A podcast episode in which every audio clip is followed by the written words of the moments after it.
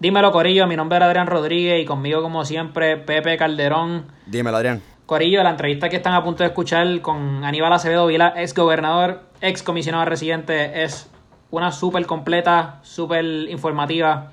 Y nada, queremos pasar a dar las gracias a Hablándole a las Paredes, Dani EMT, por darnos la oportunidad de, dar esta entrevista. De conseguirla, Dani EMT y a, su padre, Daniel Muñiz, por, por, ayudar a gestionar esta entrevista. Definitivamente. Que, otra oportunidad más para nosotros y, y sin duda que, que nada, súper agradecido y y como se dice, el candidato a la comisionada residente, este, a la comisaría residente. Antes, el día después, el día después del debate, que estuvo súper intenso, aquí nos cuenta todo lo que él pensó durante el debate y cómo se sintió y nada, etcétera. De, vayan a darlo oído ahora. Y nada, Corillo, pueden seguirnos en todas las, redes todas las redes sociales. Eh, hablando miércoles en Instagram con 2R, habla miércoles con 2R en Twitter y estamos en Facebook como hablando miércoles también.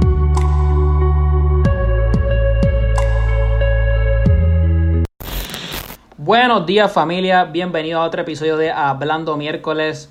Con ustedes como siempre Adrián Rodríguez y a mi lado como siempre Pepe Calderón. Saludos familia, que es la que hay. Otro, esta vez no estamos grabando miércoles como siempre. Hoy es jueves y otro podcast súper informativo, súper palo. Y les presentamos aquí a nuestro invitado especial de hoy. Tenemos al ex gobernador y candidato a la comisaría eh, residente, Aníbal Acevedo Vila. Aníbal, ¿cómo estás? Saludos, de momento me confundieron cuando dijeron miércoles. Y yo dije, espérate, espérate, tan, tan, duro que da, has estado esta campaña que no sé en qué día vivo. Y yo decía, pero hoy no es miércoles, saludos. Gracias. Aníbal, primero que todo, súper agradecido por la oportunidad. Y más que sabemos que después del debate de ayer, tu día tiene que estar sumamente cargado. Y, correcto. nada. Ya he hecho como, he hecho ya como cinco entrevistas, así que la voz está empezando a fallar porque entre el debate, los discursos y las entrevistas, pero aquí estamos. Neymar, su podcast por la mañana que estaba allí sintonizando. Sí, es, correcto. Estuve en el podcast. Hoy fue de los días que más audiencia tuvo el podcast. Súper. Pues Aníbal, quisiera empezar hablándole del debate de ayer, pues que como todos sabemos estuvo súper entretenido y súper cargado. Eh, nada, sabemos que Jennifer se fue muy personal y hasta le dijo a usted que era una vergüenza. Sin embargo, luego usted sacó a la luz que ella había buscado de su ayuda varias veces con la evidencia de los mensajes de texto. Hasta un mensaje que indicaba que hablaba más con usted que con Ricardo Rosselló. Eh, ¿Le podría brindar a nuestra audiencia el contexto de esos mensajes y por qué Jennifer cambió de posición sobre usted? Bueno, ¿por qué cambió de posición? Te lo tendrá que contestar ella, porque no ha pasado nada del 2017 hasta ahora. En el 2017 esto comienza antes de María. Antes de María, Ricardo Rosselló me invita a que yo la acompañe a Washington a unas reuniones para discutir dos temas que son de mucha actualidad. Los dineros para salud, Medicaid, y eh, eh, la necesidad de proteger a Puerto Rico de la reforma contributiva de Trump y lograr algún tipo de incentivo para el sector de la manufactura. Yo inmediatamente dije que sí. Recuerdo que el primer viaje fue entre Irma y María. Obviamente todo el mundo se acuerda de lo que pasó antes de María y después de María. Y recuerdo eso por un, dato jocoso. Cuando estábamos allá en, Washington eh, y mi esposa sabía a Piti que yo, estaba reunido con el gobernador y con Jennifer, en son de broma le dijo, me escribió, dile al gobernador que estamos sin luz en casa todavía. Obviamente era Irma que estaba uno todavía haciendo bromas, eh, no, no, no, lo que luego pasó con, María. con María. Es correcto. Y ahí estuvimos juntos, fuimos a una reunión con, aquel, con Nancy Pelosi, que era en aquel momento la líder de los demócratas, ahora es la presidenta de la Cámara. Y en esa reunión, tanto Jennifer como Ricardo Rosselló reconocieron de mi amistad con, con, eh, eh, Nancy Pelosi eh, y, de la capacidad que yo tenía de llevarle el mensaje. Y recuerdo que el primero que habló en esa reunión para explicar el tema de Medicaid fue este servidor. Luego de eso, yo tuve a Jennifer González en mi programa de radio, que yo estaba en Radio Isla por las mañanas, si mi memoria no me falla, el 23 de octubre, luego de María, para que ella le informara al país los asuntos post María. Y ahí eh, empiezan a darse unos intercambios de llamadas telefónicas y de mensajes de texto. Cuando ella me dice ayer que es una que para mí, para ella, yo soy una vergüenza, pues a mí me chocó de cuál es la verdadera Jennifer González. Porque los que han podido ver los mensajes de texto están en mi página de Facebook, están en mi cuenta de Twitter y te puedo hacer referencia a algunos, algunos de ellos. Son mensajes donde yo le digo, voy para Washington, ¿en qué te puedo ayudar? Y por ejemplo le digo, mira, si me necesitas allá para algo, me dejas saber. Este fue el 9 de noviembre y ella me contesta, Senado. Dándome a entender, necesito tu ayuda en el Senado. Estábamos hablando de la reforma de taxes de Trump. Me dice, Senado, la versión de Cámara va sin muchas cosas, entre paréntesis, nada. En otras palabras, también me está diciendo, no he logrado nada en la Cámara de Representantes. Ahí pues, después, eh, más adelante, el 28 de noviembre, que yo vuelvo a Washington, le digo, me acabo de reunir con el senador Bob Menéndez, que es lo que ya me había pedido, que le ayudara en el Senado. Específicamente le pedí que hable con el senador Rubio, que era republicano y le alerte que debe respaldar las propuestas de Puerto Rico y las consecuencias políticas de no hacerlo. Me dijo que lo va a hacer, pero que no ve en este momento ningún republicano dispuesto a condicionar su voto a cambio de que se proteja a Puerto Rico. Jennifer me contesta ese mismo día. Eso que te dice Bob es verdad. En otras palabras, ella me admite que ella no ha logrado convencer a los republicanos de que protejan a Puerto Rico. Y ahí me dice, by the way, hablo más contigo que con mi gobernador. Y siguen los mensajes de texto. Después le digo que me reuní con un ayudante del presidente de la Cámara, que era republicano en aquel momento, Paul Ryan. Le digo que me reuní con el senador Wicker, que es republicano. En esa reunión estuvo Alejandro García Padilla. Y entonces ella me contesta, estoy en una vista pública, pero quisiera que nos viéramos o habláramos para compartir notas hoy. O sea, eso es en el 2017. Y entonces ayer el país conoció a la verdadera Jennifer González, que cuando ve amenazada su, su, acceso al poder, porque obviamente la reacción de ayer es de alguien que tiene miedo de perder las elecciones, pues reacciona de esa forma. Y a mí me recordó lo que publicó Saida Cucusa Hernández. Yo no sé si ustedes saben quién es Cucusa, porque ustedes son de otra generación. Cucusa fue presidenta de la Cámara en 1992 al 96. Y Jennifer es su ahijada de, confirmación, pero además es su protectora política.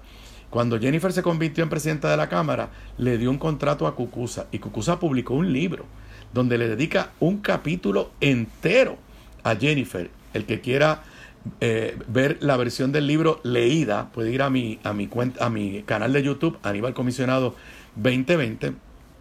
Eh, y, y, describe a una Jennifer González que cuando accedió a la presidencia de la Cámara se volvió prepotente, que insultaba a sus empleados, que humilló a la propia eh, eh, Zaida Cucusa Hernández, que se pasaba viajando eh, y que dice, lo de ella es entretener y confundir. Y yo creo que ayer el país vio a la verdadera Jennifer González, que, mire, yo les tengo que decir, ella me miraba con ojos de odio los que vieron el debate entero, ¿sabes? Que ella empezó, ella empezó a insultarme desde el principio y yo la ignoré hasta que se metió con mi familia. O sea, ya Piti le había dicho en un anuncio de televisión, no te metas con la familia. Y ella volvió a meterse con la familia. Yo le advertí lo que había hecho con la hermana de Piti que murió, que la incluyó en ese anuncio, Titilola. Titilola dio donativos a mi campaña legalmente. Nunca nadie la cuestionó. Y Jennifer puso el nombre de ella en ese anuncio. Y lo peor de todo es que Piti, ellas estuvieron juntas en la Cámara de Representantes, Piti creía que Jennifer era su amiga. Pero, volviendo al libro de Cucusa, evidentemente Jennifer no tiene lealtad con nadie. Y lo único que le interesa es el poder. Y yo creo que el país vio ayer la arrogancia y la soberbia del poder de Jennifer González. Claro, además de este tema, Aníbal, en el debate, eh, ayer entró el tema de las leyes de cabotaje. La candidata González mencionó que gracias a esas leyes la ayuda de María llegaron a tiempo. La realidad es que el gobierno de los Estados Unidos dio una excepción, exención a esas leyes porque esa ley estaba impidiendo la llegada de los esfuerzos humanitarios. ¿Usted cree que esa mentira fue auspiciada por la industria americana? Bueno, la realidad... el límite cognitivo que la comisionada recibió? Mira, alegro Pepe la pregunta porque es otra vez otro contraste. Cuando yo fui representante a la Cámara, que fui igual que ella, fui primero representante y después comisionado, cuando yo fui representante de la Cámara, yo auspicié junto con David Noriega, que era el representante del PIB en aquel momento, una resolución para que la Cámara de Representantes le expresara al Congreso que nos eximiera de las leyes de cabotaje. Se aprobó por unanimidad y esa ha sido mi posición y es una de, los, de los las cosas que voy a luchar en el Congreso cuando salga comisionado residente. Cuando Jennifer estaba en la Cámara de Representantes, se presentó una resolución similar y ella votó a favor a favor de que se eximiera a Puerto Rico de las leyes de cabotaje. Tan pronto se convirtió en candidata a comisionada residente, empezó a recibir miles de dólares de las compañías marítimas de las que defienden las leyes de cabotaje y, sorpresa, cambió su posición y ahora se ha convertido en la mayor defensora de las leyes de cabotaje. Lo que ella dijo en cuanto a María es falso. Nosotros vimos que Puerto Rico por poco se queda sin suministro y tuvieron que dar una excepción de dos semanas y llegaron barcos que no eran barcos de bandera americana a ayudar por la situación que teníamos. Es más, hay una auditoría del inspector general de Estados Unidos que dice que uno de los problemas que tuvimos cuando María es que la compañía que tiene la, el monopolio en Puerto Rico, que es la que le da donativos a Jennifer González, incumplió los contratos con FEMA y eso lo que creó fue una confusión y un caos en los muelles. Pero Jennifer González, y no solamente es en este tema que respalda y cambia de oposición y respalda a los que le dan donativos. Jennifer González ha recibido donativos de los cabilderos de los fondos buitres en la quiebra. Ha recibido donativos de los abogados contratados por la Junta de Control Fiscal. Y qué casualidad que en el 2015 Jennifer González escribió una columna en un periódico que se llama The Hill, que se publica en Washington, en contra del proyecto de Pierluisi, porque ella traiciona a todo el mundo, en contra del proyecto de Pierluisi, que no era el del promesa originalmente, era para que nos extendieran la ley de quiebra federal, que no tiene una junta. Y ella argumentó en esa columna que la deuda se podía pagar completa. Curiosamente, la misma posición de los fondos buitres que le estaban dando dinero a ella en esa campaña y que le han seguido dando dinero. Wow. Eh, Aníbal, yo lo considero usted la cara principal del no en el plebiscito que se llevará a cabo el 3 de noviembre. Eh, quisiera hablar, que quisiera que le hablara a la audiencia sobre la importancia de votar que no y quisiera saber si su compañero también de papeleta, Charlie Delgado, apoya el no pues ya que no se ha expresado claramente sobre su posición. Sí, vamos por lo último. Sí, Charlie apoya el no, el Partido Popular apoya el no, inclusive hay un grupo que dirige el amigo eh, Tony Fajal Zamora, ex senador y expresidente del Senado, que está haciendo campaña abiertamente por el no. Yo, como tú has visto en los anuncios, tengo unos anuncios de televisión que pago de mi campaña exhortando al pueblo que vote por el no. Primero que nada, es bien importante esa votación por el no. No solamente le vamos a decir que no a la estadidad, que la estadidad es el pago de contribuciones federales, pero más importante es la pérdida de nuestra identidad como pueblo, sino es una forma de protestar ante la corrupción de este gobierno, ante la insensibilidad de este gobierno, ante el engaño. Todo el mundo sabe que ese plebiscito es una mentira. Además, yo le llamaba en mi podcast plebimito. La gente que está haciendo la campaña del no le llama plebitruco. Cualquiera de los dos me parece que son adecuadas. Y cuando un gobierno te trata de engañar, tú tienes que protestar y la forma de protestar es votando que no. Ahora, la, posición de comisionado residente va a estar muy íntimamente ligada a esa votación del no. Y yo le he hecho un llamado, lo hice en el debate y lo hago a través de ustedes. Todo aquel que esté pensando y vaya a votar por el no, primero le pido que sí, que vote por el no. Pero en segundo lugar, no puede permitir que Jennifer González sea la, eh, la que salga ganadora.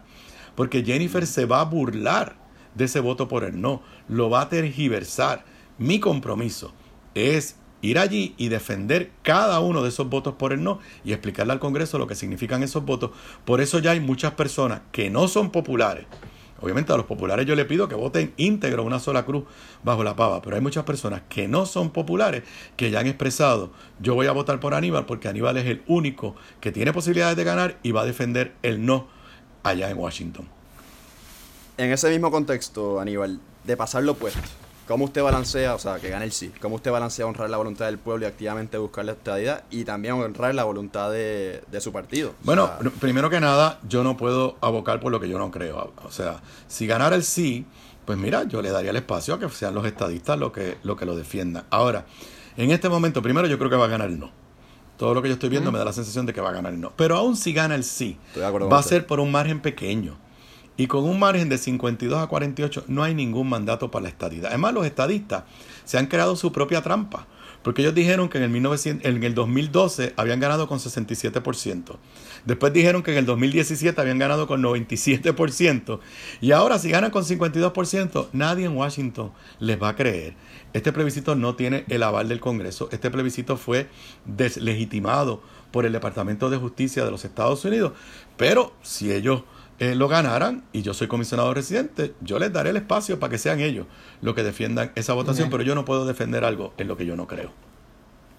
¿Usted cree y ha planteado la mayoría de su carrera política en, la, en la, lo que le llama la refundación del Estado Libre Asociado? De hecho, tiene un libro hacia la refundación de la economía de Puerto Rico, me lo leí, este, del Estado Libre Asociado. Este, le pregunto brevemente, así para nuestra audiencia, ¿cuáles son los cambios que usted propone? Este, Mira, lo, este, lo, más fundamental es que en la nueva relación, bajo un, yo le he llamado Estado Libre Asociado Soberano, le podemos llamar como tú quieras, Estado Libre Asociado no colonial, no territorial, Puerto Rico, número uno, tenga la última palabra. O sea, que la, la legitimidad de la relación no dependa de una imposición del Congreso, dependa de la voluntad del pueblo de Puerto Rico. Y que esa relación de un nuevo Estado libre asociado le dé a Puerto Rico las herramientas económicas para echar para adelante. Como por ejemplo hablamos, la ley de cabotaje, que eso quede claro. Y, otros ejemplos, que no se pueda volver a repetir una junta como la de promesa. O sea, tiene que haber que Puerto Rico tenga el, lo que yo llamo, y en el libro sabes que lo menciono, que Puerto Rico tenga el control sobre sus variables económicas y que los poderes que tenga Estados Unidos sean aquellos que nosotros hayamos consentido, particularmente porque somos y vamos a seguir siendo ciudadanos americanos. Eh, Aníbal, una pregunta de dos partes. Eh, me gustaría saber si usted apoya a Joe Biden, porque sin embargo el candidato demócrata ha dicho que favorecería la estadía para Puerto Rico y sin embargo fue bajo su administración que se, que se aprobó la ley promesa, la cual usted critica y fue a defender hasta en Washington. Mira, eh, fui a ponerme a la promesa en Washington. Este, mira, la, la, primero que nada, los procesos políticos se trata de escoger entre las ofertas que hay. Y Joe Biden definitivamente es mil veces mejor que que Donald Trump y lo que ha hecho Donald Trump con Estados Unidos, con el mundo y con Puerto Rico es inaceptable. Yo me siento muy cómodo con las posturas que ha adoptado Biden. Él ha dicho que él personalmente cree que la estadidad es la mejor opción. Pero fíjate, él no le dio validez a este plebiscito. Él dijo, si yo gano la presidencia, yo voy a dialogar con todos los, si yo gano la presidencia, yo voy a dialogar con todos los partidos políticos en Puerto Rico para hacer un proceso de libre determinación, que está diciendo que este proceso no es válido. Más allá de ese tema, él se ha comprometido ahora, Biden, a revisar la ley promesa. Yo estoy respaldando el proyecto de Raúl Grijalva, que ya está radicado y que Jennifer no ha respaldado y que no tuve ocasión ayer porque no nos preguntaron nada sobre promesa, eh, que es una de mis críticas. Yo estoy respaldando el proyecto del congresista Raúl Grijalva, que definiría lo que son servicios esenciales, ordenaría una auditoría de la deuda, y le devolvería a la UPR los dineros que le quitó el PNP y la Junta de Control Fiscal. Además, protegería las pensiones porque las declararía servicios esenciales. Biden ha dicho que está dispuesto a trabajar con enmiendas, revisiones a la ley promesa, aparte de que se ha comprometido con terminar con el maltrato o el trato injusto a Puerto Rico en varios programas federales. Así que entre las dos opciones, definitivamente sí he respaldado públicamente a Biden, inclusive grabé un, un video que me pidieron de su campaña para pues ah, correrlo en las redes sociales allá en el área de Florida y Pensilvania mayormente.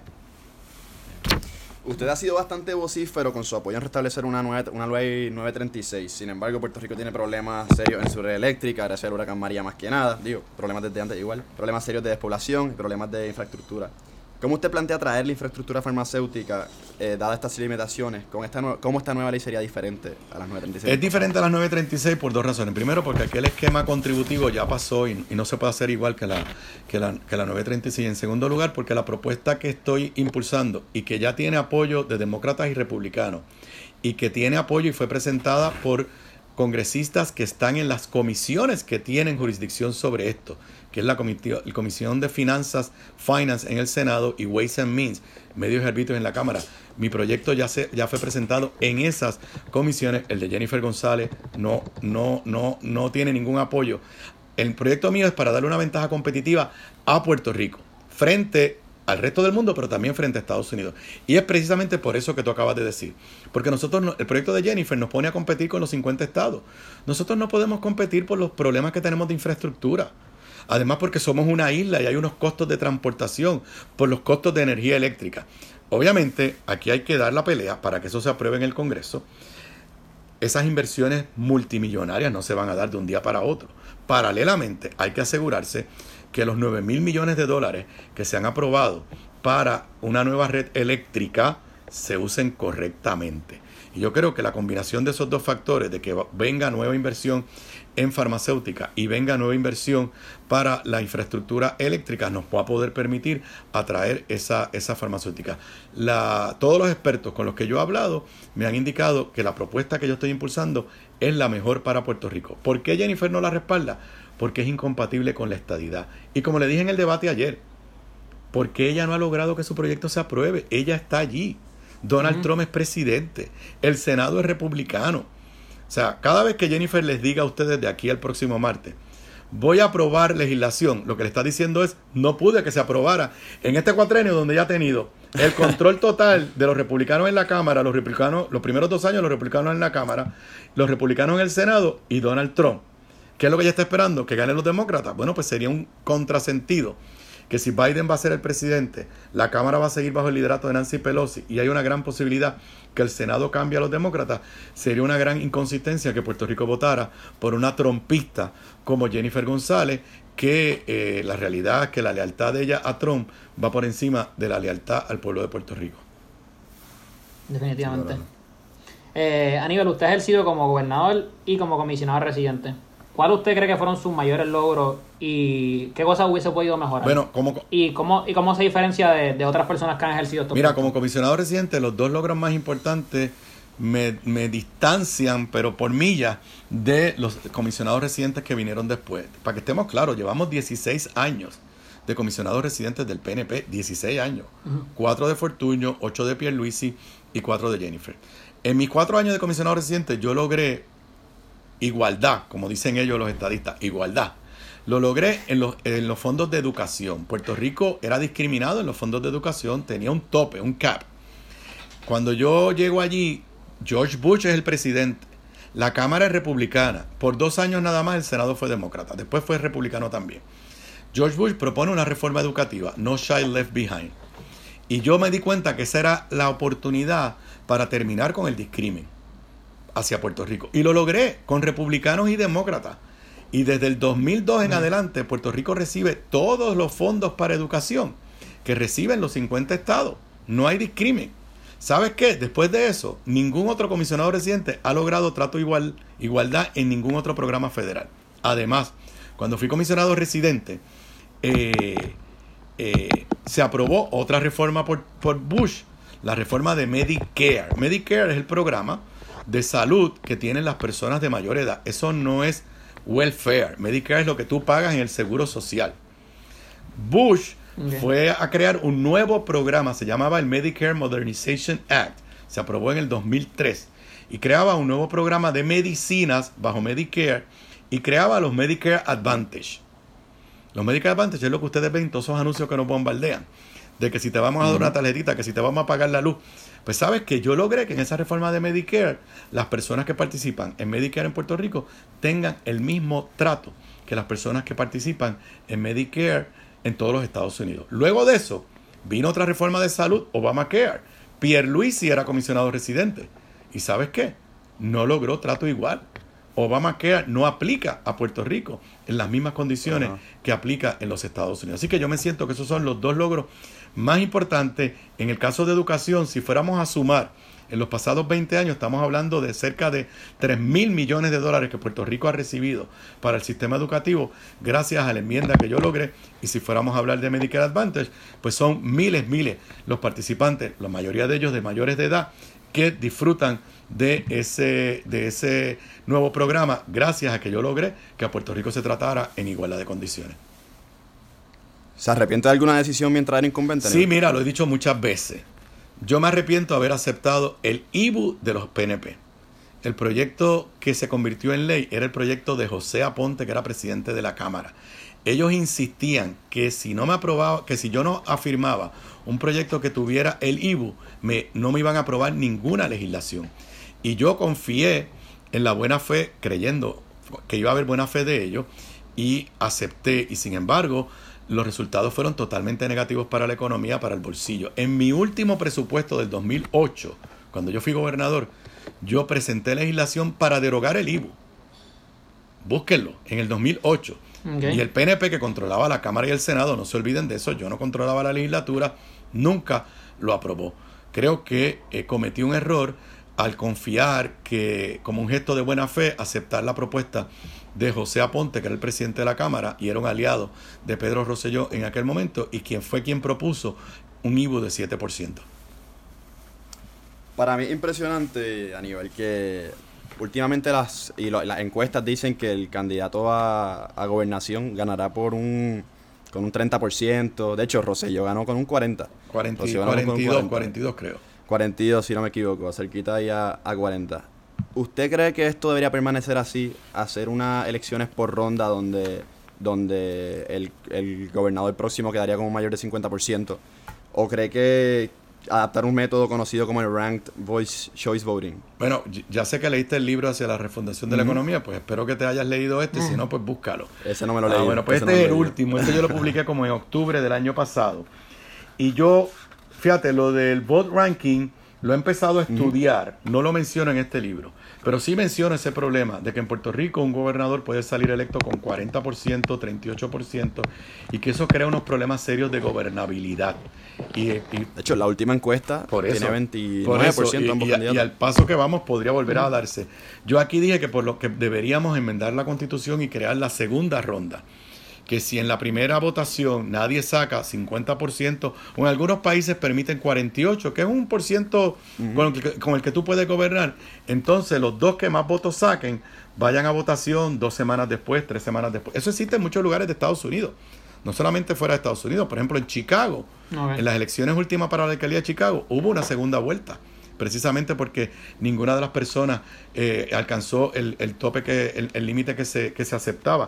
Así que yo creo que aquí hacen falta unas reformas constitucionales para fortalecer nuestra democracia. Esa es una de las que favorezco. Favorezco que se ponga, eh, se cree el cargo de vicegobernador, que sea electo por el pueblo, para no, no tengamos lo que acabamos de vivir en el verano del 2019, que acabamos con una persona no electa por el pueblo. Yo también propongo que se separen las elecciones el día de las elecciones del gobernador y los alcaldes de la elección de los legisladores. Ahora mismo fíjate que no estamos casi hablando de los candidatos legislativos porque todo el mundo está enfocado, gobernador, comisionado residente y alcalde.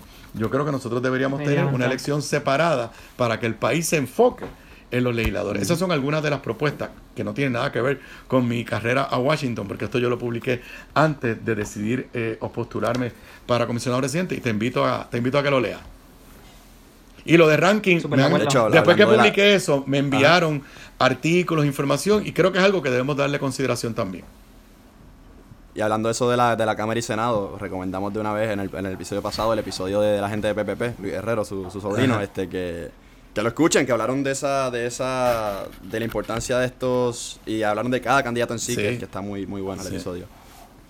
Definitivamente. Eh, Aníbal, una propuesta demócrata que hemos visto recientemente ha sido incrementar el salario de mínimo federal, eh, que ellos mencionan incrementarlo hasta 15 dólares por hora. Eh, ¿Usted está a favor de con la propuesta demócrata o usted piensa que, dada la situación económica de Puerto Estoy Rico, aumentar el salario mira, mínimo? Estoy a favor. Primero, eso va a Ah. ser escalonado, no va a ser de hoy para mañana. El salario mínimo de 7.25 es un salario de hambre. Está en 7.25 desde el 2009.